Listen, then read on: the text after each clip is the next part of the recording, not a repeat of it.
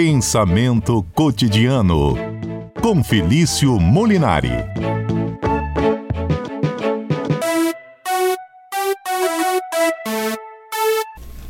Será?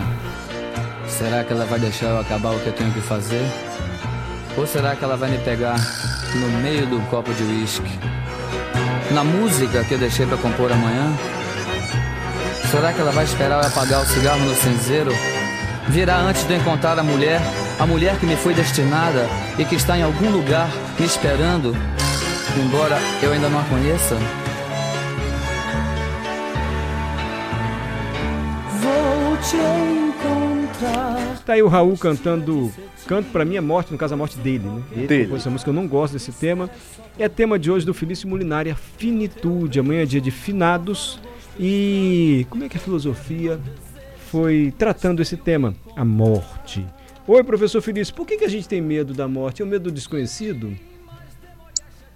Boa tarde, boa tarde a todo ouvinte do CBN, boa tarde, Mário, boa tarde, Alberto.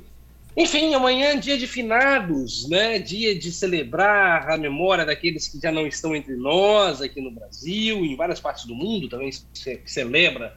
No dia 2 de novembro, um dia após o dia de Todos os Santos, segundo a tradição da Igreja Católica, né? Para quem não sabe, dia 1 de novembro é o dia de Todos os Santos, tradicionalmente comemorado, e logo na sequência, no dia 2 de novembro, nós comemoramos o dia dos finados. E aí, Mário, nós temos o seguinte: finados, né? Finados vem de um. O termo finado né, vem de uma, uma palavra latina que significa fine. Por fim, chegar ao fim, ou seja, fim da existência daqueles, daqueles que não estão mais aqui, né, daí que vem o finado. E por que a gente teme a morte? Né? A gente tem muito medo da morte, quase todos nós temos esse medo. E não é só medo da morte violenta, eu acho que esse todo mundo tem. Né? Nossa, eu tenho medo de morrer queimado, morrer afogado, mas mais do que isso, né? a gente tem medo da morte em si, né? do desconhecido, como é que a filosofia vê isso, ah, enfim, tem, tem, tem desde a questão da morte, tem, temos a questão do finado, a morte por si só é um grande problema filosófico, e é sobre isso que a gente vai filosofar hoje, Mário. Então a gente começa começa nosso nosso diálogo lançando isso, esse esse pequeno é, problema filosófico. Afinal, Mário, você tem medo da morte? O que, que, o que, que a morte representa na sua vida? Há o medo? Você vive sempre com medo? Assim, a morte é algo que te incomoda? O que, que você acha? A Como é que mim- você encara a, A mim, morte? sim. Antes, mais até, mas eu acho que com o tempo a gente vai entendendo que a finitude é algo inexorável. É a única certeza que a gente tem, como disse nosso ouvinte Sara. Então a gente vai aceitando melhor, vai sendo mais é, resignado. Contudo, é o desconhecido, né? E não sei, quem tem filho pequeno, então, nossa senhora, aí você não quer de jeito nenhum morrer. É, meus filhos, tem que cuidar dos meus filhos. Professor, eu estou dando exemplo de filho aqui porque é um exemplo mesmo assim. E a gente acha que tem muita coisa para viver ainda, né? Muita gente para encontrar, muita vida, muito momento feliz. E fica essa, essa pena, esse lamento, mais até do que o medo com o passar do tempo. Mas fica o medo também. Estou respondendo o que você me perguntou. E eu já vou te fazer outra pergunta, professor. Ah! Per- ah, eu, fa- eu faço ou você fala? A pergunta que você... Pode, pode fazer a pergunta. Que é a pergunta do repórter CBN que já vai chegar daqui a pouco. É, eu queria saber se os filósofos cristãos, se eles filosofavam sobre a morte de maneira diferente dos filósofos que não são cristãos, dos filósofos que se diziam Boa ateus, enfim. Se era uma avaliação diferente. Dá para responder agora, Murilo? Pode começando. Aí, se o senhor me perdoa, se chamar o repórter CBN, eu interrompo o senhor, tá bom? Tá bom, então beleza. Então é o seguinte, olha, não há uma diferenciação tão clara assim para quem é cristão ou não.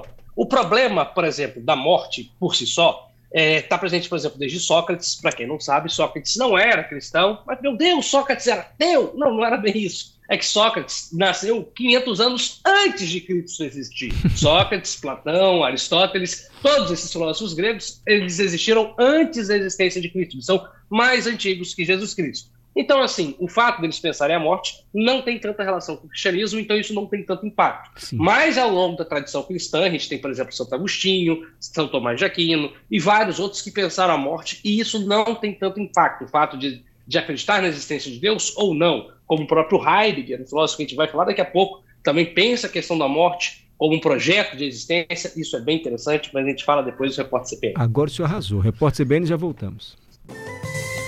Voltamos com o doutor em filosofia Felício Molinari. Amanhã é dia de finados. O professor já explicou para a gente o sentido desse nome, a origem desse nome, o que, que significa finados, vem de fim mesmo.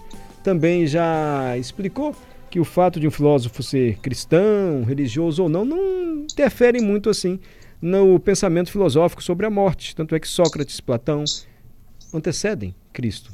Viveram 500 anos antes de Cristo. E ele disse que quando você olha a filosofia de Sócrates e a de São Tomás de Aquino, por exemplo, o fato de um ser cristão e outro nascer de Cristo não interfere muito no pensamento.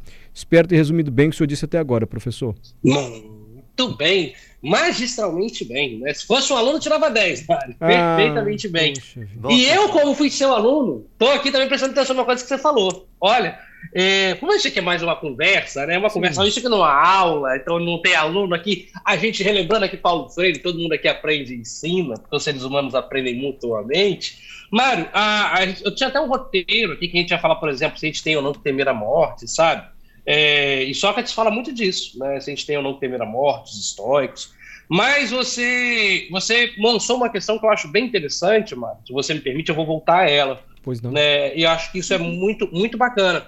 E você, no último bloco, você mencionou, por exemplo, a questão do pai, de ser pai. Minha filha ontem, eu tenho uma filha de seis anos, para quem não sabe, ela está até aqui pertinho de mim. Uh, e ontem caiu o primeiro, o primeiro não, alguns dos dentinhos, mas o primeiro dentinho dela da frente caiu, né? E você traz isso, né, do, de como o filho muda a nossa perspectiva, né? A gente fica com mais, eu não vou dizer mais temeroso da morte, mas eu diria que a gente muda né, e você sabe tão bem quanto eu, nós somos pais, né, e mães também, nós que temos filho, e assumimos essa responsabilidade, como isso muda a nossa perspectiva. E aí eu vou rapidamente trazer o nome de um filósofo aqui para a nossa conversa, que o nome desse filósofo é Martin Heidegger, ou Heidegger, né, em alemão. Heidegger, ele diria que o ser humano é um ser para a morte. Meu Deus, Felício, como assim o ser humano é um ser para a morte? Que coisa horrorosa. Não, não, é muito mais tranquilo do que o ouvinte pode imaginar. Nós somos seres para a morte, Mário, porque toda a nossa vida, nosso projeto de vida, se você assim me permite dizer, Sim. ele é feito com, com um olhar para a morte, né? Por exemplo, é, eu vou dar um exemplo. Eu estava vendo uma entrevista muitos anos atrás do Wagner Moura, né, um, ator de TV, né? Aquele fez vários filmes, vários, fez Sopa de Elite, fez a série Narcos, né? E ele falando que ele tinha um grande sonho de ter uma moto, né? Não vou falar o nome da moto para não fazer jabá aqui na rádio, mas aquelas motos grandonas, né? E, e veja, isso era um projeto de vida. Né? Ele falou: ah, a vida era muito curta, olha a morte aí, né? Olha o projeto de vida, a vida é curta. Eu queria aproveitar a vida bastante. Só que aí eu tive filho, diz o Wagner Moura. E aí eu tive que recalcular isso, então preferi deixar a ideia da moto de lado, comprei um carro mais seguro, né, para poder aproveitar melhor meus filhos e andar em segurança. Veja, toda a vida de Wagner Moura, no caso, ela foi orientada, projetada com a morte como horizonte. Você não precisa ser cristão, você pode ser ateu, cristão, budista, judaico, uh, muçulmano. Nós temos um projeto de vida e boa parte do, da nossa vida ela é feita nesse sentido. Nós nos projetamos para a morte, isso faz com que a gente acorde todo dia de manhã né? Isso faz você, Mário, faz você acordar todos os dias de manhã e dar ser melhor na rádio, como você faz muito bem na rádio, na TV, onde quer que você faça, é, porque você sabe que a vida é finita e você quer deixar um exemplo para os seus filhos, né? Ah, o Wagner Moura deixou de comprar a moto dele porque ele não quer correr mais risco do que nós já corremos, né, do que se acidentar numa moto.